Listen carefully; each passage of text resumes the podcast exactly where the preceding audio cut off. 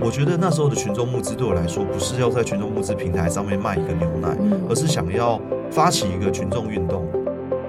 如果过去的这产销机制不能支持农民，不能支持乳牛用更好的方式做生产，我们有没有一个更好的产销的形态来去支持这件事情？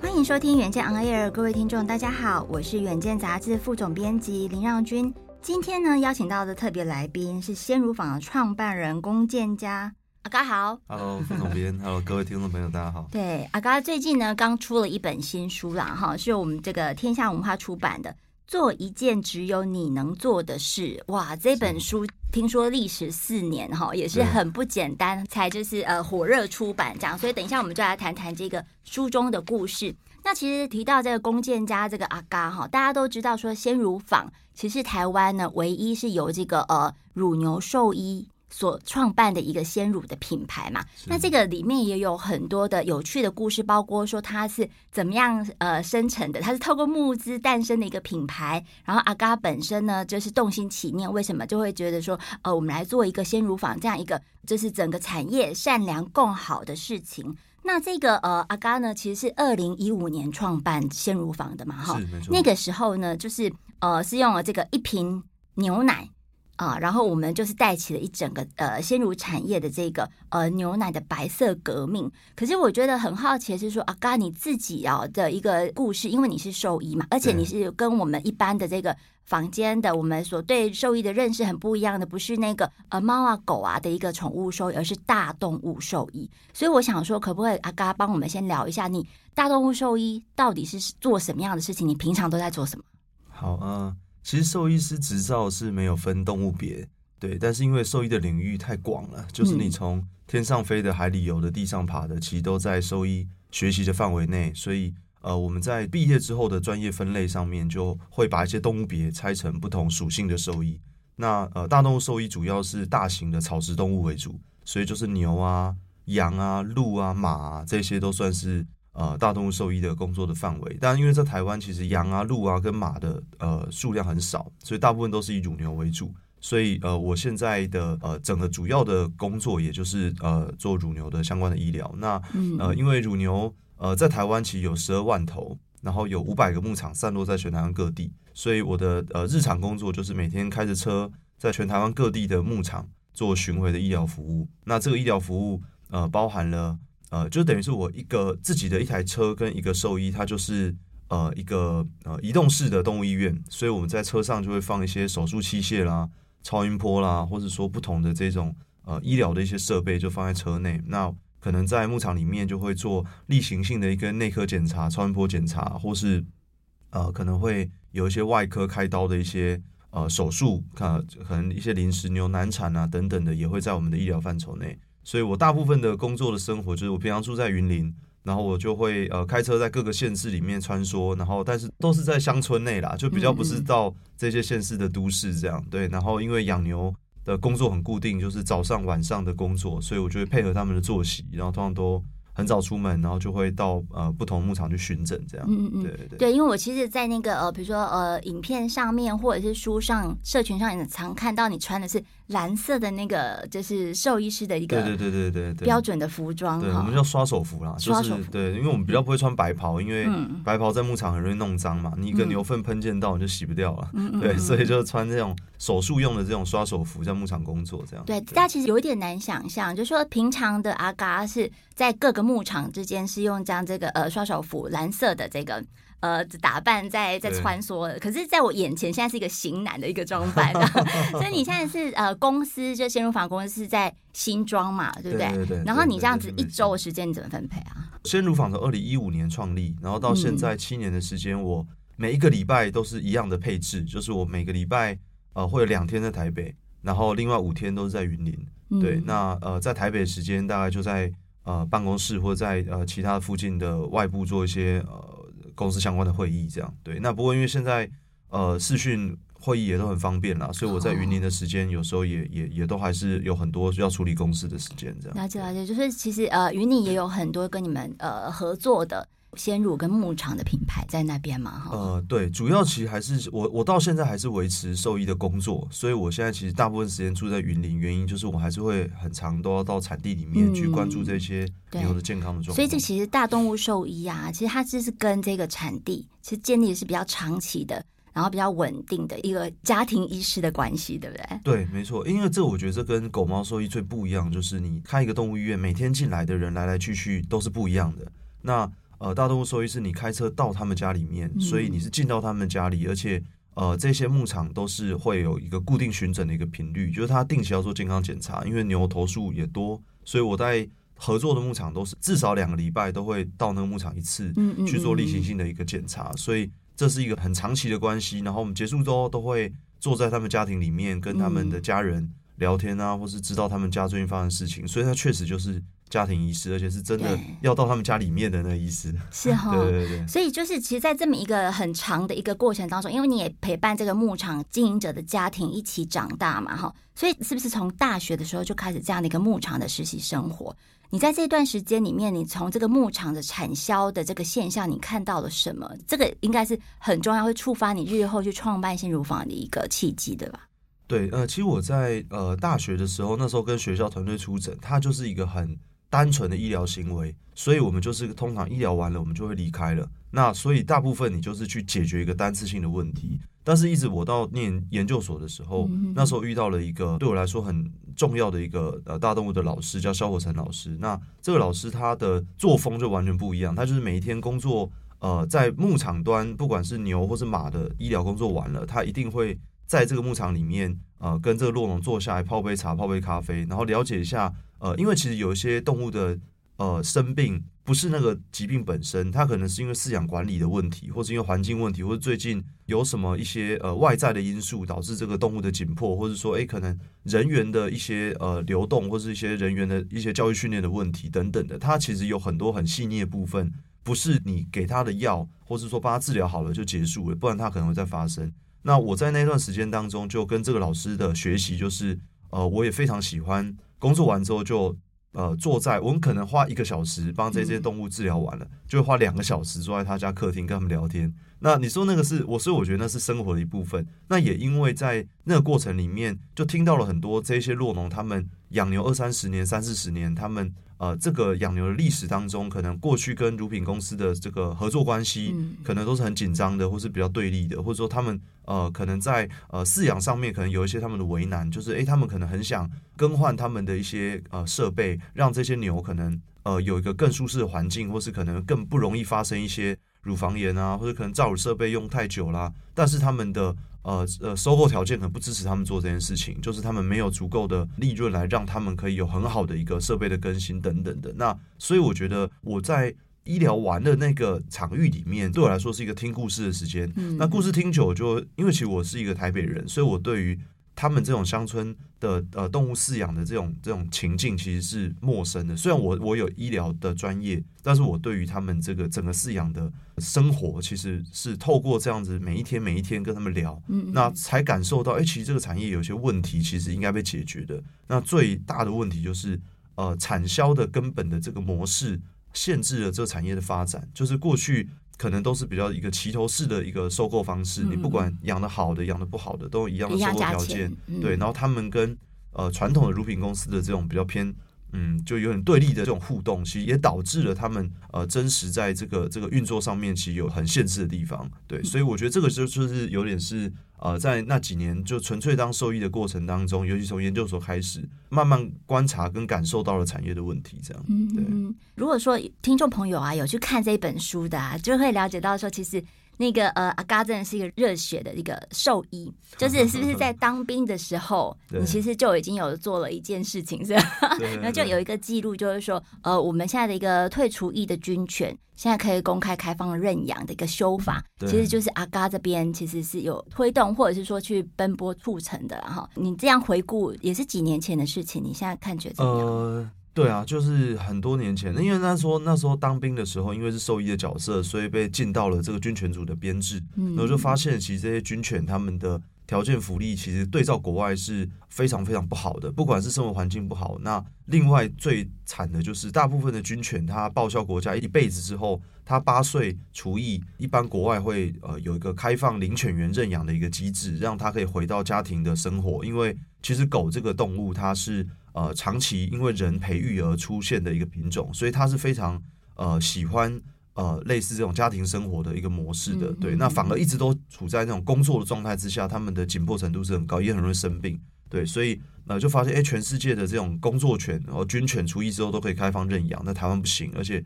台湾的呃，这个又没有呃，给这种除役犬的一些很好的环境，或者说给他们资源是完全都没有的，所以那时候就觉得，呃，我也很想要认养里面我照顾的一只军犬叫 Candy，对，所以那时候就呃，大概花一两年的时间，那。呃，我觉得在那一两年里面，透过很多一些外部资源跟内部的呃军中一些申诉管道，就呃发现其实这样的一个体制真的是一个很很难变动的体制。就军方通常都是一个比较不容易沟通，或者说它其实是一个比较传统的一个体制，所以你很难去改变里面的东西。对，那最后当然也透过很多外部的一些资源帮忙，动保团体、一些台大的一些教授协助，还有立法委员的帮忙，所以最后促成这个修法，让这些呃军犬除役后可以开放领养。对，那我觉得这件事对我有个蛮大的影响，就是呃，几年后有了鲜乳坊，然后鲜乳坊其实也是在一个很传统的产业里面，试图找一个新的方式来让想要破框，对对对对对制度的，是是。那呃，我觉得这一个的想法，就那时候的军犬对我的影响，就是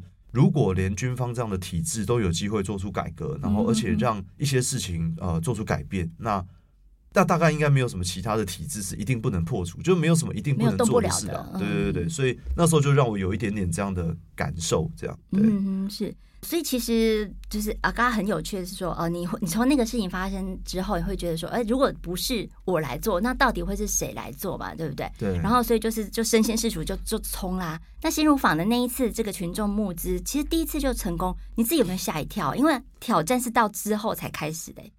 对，嗯，应该说那时候确实是一个尝试，而且也不太确定该不该做，或是因为我知道如果做了呃鲜乳坊这件事，我的整个未来的工作形态，还有说就是对我的呃人生的方向，可能就会变不一样。因为我其实是喜欢在呃乡下，然后。就是好好的做你这个兽医的工作，就我可能早上到牧场工作完了，下午可以在那个乡村附近找个咖啡店，然后就是坐着看看书什么的。但是当你真的跳出来做呃像鲜乳坊这样的一个产业改革的时候，那你的工作当然变得很忙，或是你可能要摄入很多是后端，对那个悠闲的心境可能就没有了，就完全不一样了，对对对。所以那时候其实有点是呃也透想透过群众募资这样的一个方式来去呃知道到底在。台湾的这个环境之下，大家有多在意这件事情？因为这件事情其实当然不是我的事，因为这个牛奶是大家日常生活中都在喝的，所以如果这件事情。呃，是大家有感，而且大家会觉得重要，也在意的东西。只是刚好因为我有这个产业的背景，所以我愿意跳出来做这件事情。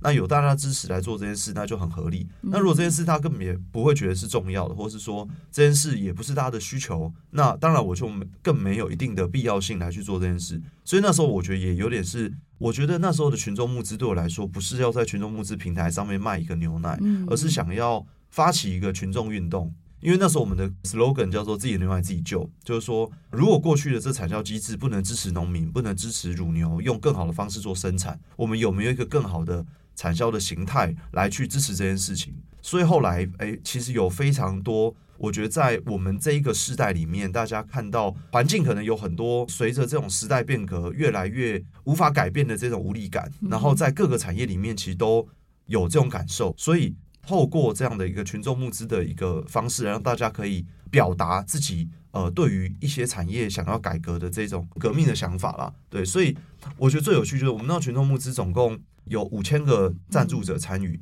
但我们后来发现，其实这五千个人里面有不少的比例是根本不喝牛奶的。但是他买就是为了这个理念，对，但是他买了一年份的牛奶，所以其实包含像我们后来出的这本书叫做一件只有你能做的事，就是我觉得每一个人可能在自己产业当中都会有一些无力感，或者觉得有些东西应该要被改变。就像呃，可能以在我们的呃这个爸妈那一辈，就是觉得哎，你只要努力，就是什么事情都可能发生。但是到现在可能会觉得你再怎么努力，可能很多事情也不会改变。那所以我觉得透过先乳坊群众募资模式，其实也是想要。呃尝试看看到底是不是真的这样。就是还有包含像军犬的事情，让我知道，哎、欸，倒也不是什么都不能改变，只是你是不是真的投入了，或者说真的，呃、想出一个方式来去调整它，这样。了解了解，对我回顾就是你之前的一些呃采访啊，然后你其实很心有所感的是说。鲜乳坊当然是带动我们整个这个鲜乳产业，包括说呃这个产地的这个直销跟经营品牌管理的一个模式。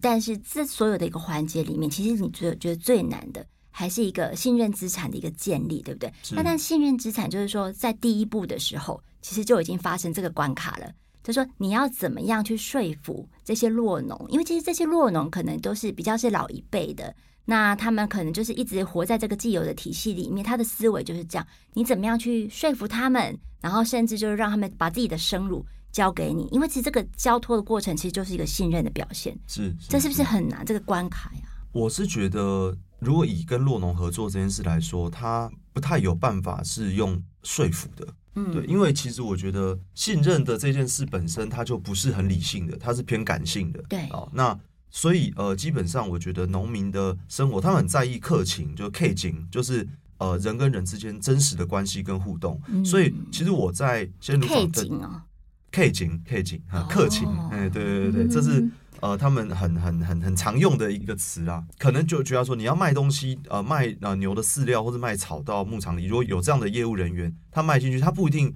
很知道这个东西的产品的专业是什么，但是他知道你这个人是。是呃很很在乎我的，然后或者说，哎、欸，你你很常在这边走动，很知道我的需求是什么，然后你跟我就有一个真实的关系，对，所以呃他们会很需要呃这些人经常在他们那边常看得到他，然后透过每一天的言谈，所以我其实刚刚说我呃那时候工作完之后，很常坐在牧场的家里面听他们讲故事，听他们聊天，所以那好几年的时间就建立了我跟他们之间真实的这个关系，所以呃我我觉得刚刚说。所谓的信任资产，就这个东西就是信用资产的堆叠，而不是说我今天刚好呃要做一件事情了，然后我来拜托你或者来说服你。哦、其实那你是没有前面的资产来累积的时候，嗯、当然他就不太容易接受这件事。如果你今天是呃公司跟公司的合作，可能很容易，因为就是一个买卖关系。我今天有什么东西，那你需要什么我就卖给你。我有没有信任关系其实也没那么重要。嗯、好，但是当你有一些东西，它不是。呃，这么单纯的买卖，或是它后面有一些价值是超过这个买卖意义以上的。好，那举例来说，他们可能养牛三四十年都交给同一个乳品公司，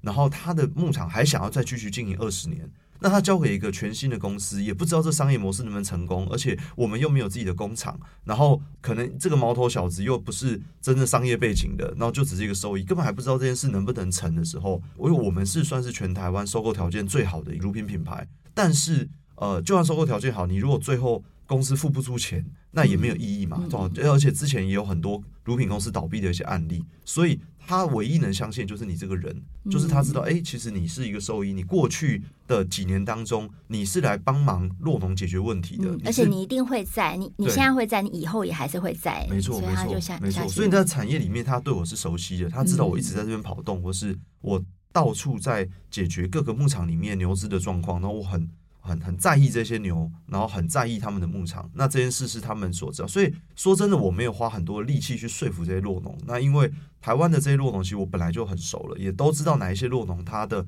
观念跟他的想法跟我们是 match 的。所以当提的时候，其实就哎。诶就反而是很容易就往下推进，这样。对对对对对，嗯，所以你要说没有花很多时间说服呢，哎，其实也花很多时间在布瓦诺啊，就跟他们建立一些情谊啦。应该说前面的那一些还不是要成立鲜乳坊前的那一段时间，都是累积的时间嘛。那个就是累积那些信用资产，到最终你要做什么的时候，所以你的情感账户是很丰厚的，已经已经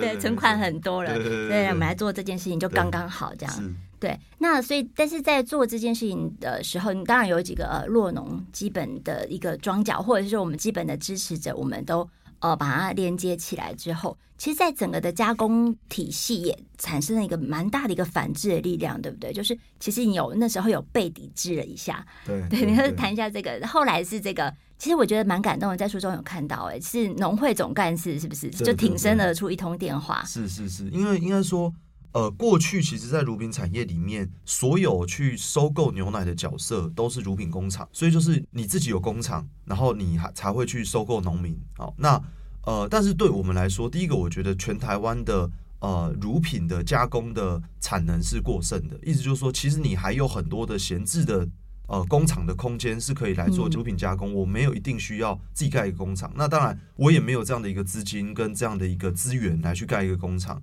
好，那但牛奶也是一个相对比较单纯加工的东西，所以我们那时候想法就是，我们是一个整合的一间公司，所以我们来做这样的一个产业整合，所以我们去找工厂来帮我们做加工，这样。那后来就发现，哎，这样想法有点过度单纯了，就是后来其实这些工厂其实也会有点。呃，就是对于我们这样的经营方式，会不会造成他们的呃，可能嗯，不管是取代性也好，或是说呃，可能会有点觉得有一个不同的。人进来用一个比较破坏式的方式来去做这样的一个呃创新的时候，当然就会有有很很紧张的状态出现。所以那时候其实就受到几个呃比较大的这种企业对这件事情的反弹或反对啦。对，所以我们那时候在找各个代工厂的时候，就发现他们确实有受到一些。呃，他们工会的相关的压力，就觉得，哎，这可能不是一个好的做法，或者说，哎，可能不要让我有办法继续往下做是比较好的，哈，就是有有有类似有有接受到这样的一个讯息。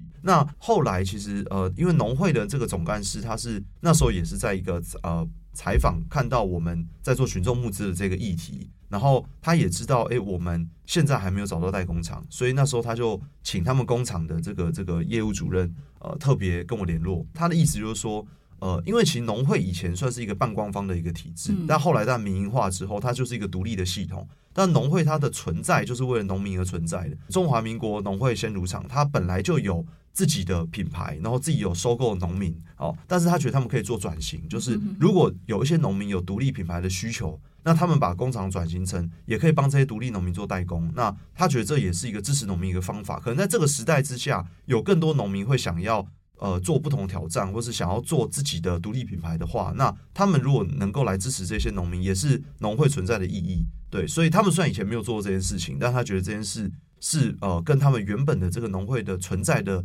价值是一致的。对，所以那时候他就跟我们说，哎，那他。可以来帮我们这个忙，也可以来来支持这件事情。那时候群众募资期已经运作到一半了，对，然后我们都还没找到代工厂，其实是非常非常紧张，而且原本已经有找到代工厂，最后等于是又承受一些压力，说可能就不适合帮我们代工了，嗯、对，所以那时候也还好，真的是有这种外部的支持的这些前辈，我觉得他也也很愿意来。给我们机会啦，所以后来才有办法去往下推动。其实这也是就是说，新入坊的理念能够打动这些呃前辈，或者是说我们的产业中人呐。对对对对，对，所以所以确实这个群众募资有达到你当初设定的一个目的，就是说你让更多人对这个理念产生共鸣。是，结果就影响了其中产业中的关键人物。没错没错没错，对对对 对，所以真的是呃这个许愿清单，因为你这是够执着，大家慢慢的就是有这理念，就帮你一起达成了。那其中呢，我们刚刚有提到就是。呃，其实很多的这个呃农场落农哦，他们都是呃这个鲜乳坊理念的一些支持者。哎，鲜乳坊理念，我其实可以帮大家。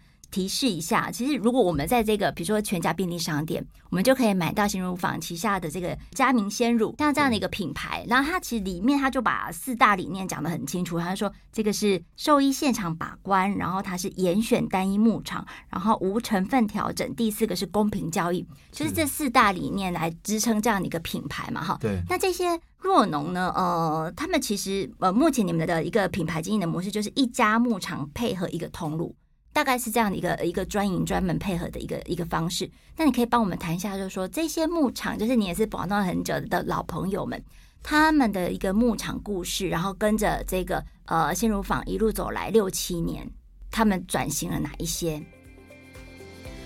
更多鲜乳坊的品牌故事，我们下周再为大家揭露。如果你喜欢我们的内容，欢迎赞助或者留言。远见 On Air，我们下次再见。